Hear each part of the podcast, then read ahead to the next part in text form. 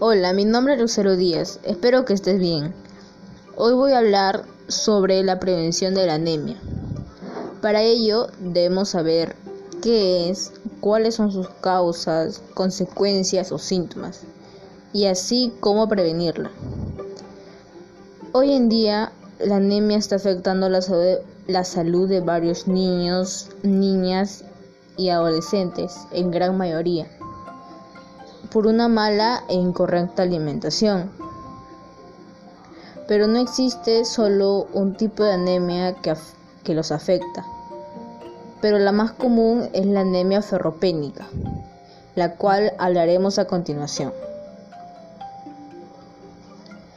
La anemia ferropénica es la insuficiencia de los glóbulos rojos en la sangre por la falta del consumo de alimentos en hierro, debido a la insuficiencia de hierro que en el cuerpo los glóbulos rojos no pueden transportar, no pueden transportar suficiente oxígeno a los tejidos del cuerpo.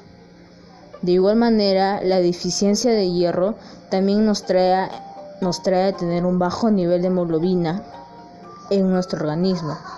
Como se mencionó antes, lo que causa este tipo de anemia es que ocurre cuando el cuerpo no tiene suficiente cantidad de hierro.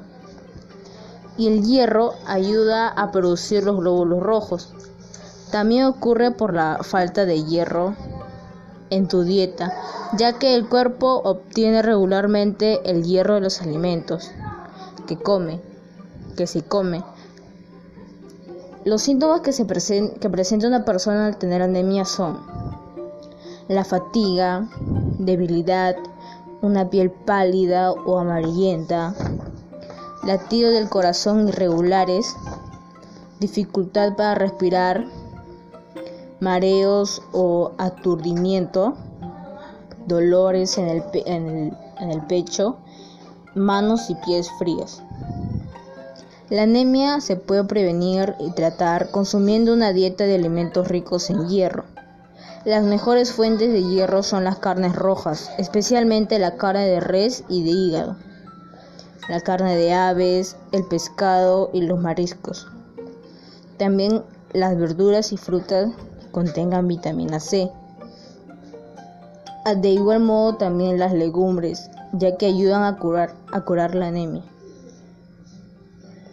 En conclusión, si llevamos una alimentación y dieta rica en alimentos con hierro, tales como las carnes rojas, legumbres, verduras y frutas con vitamina C, podemos prevenir la anemia ferropénica causada por la deficiencia del hierro.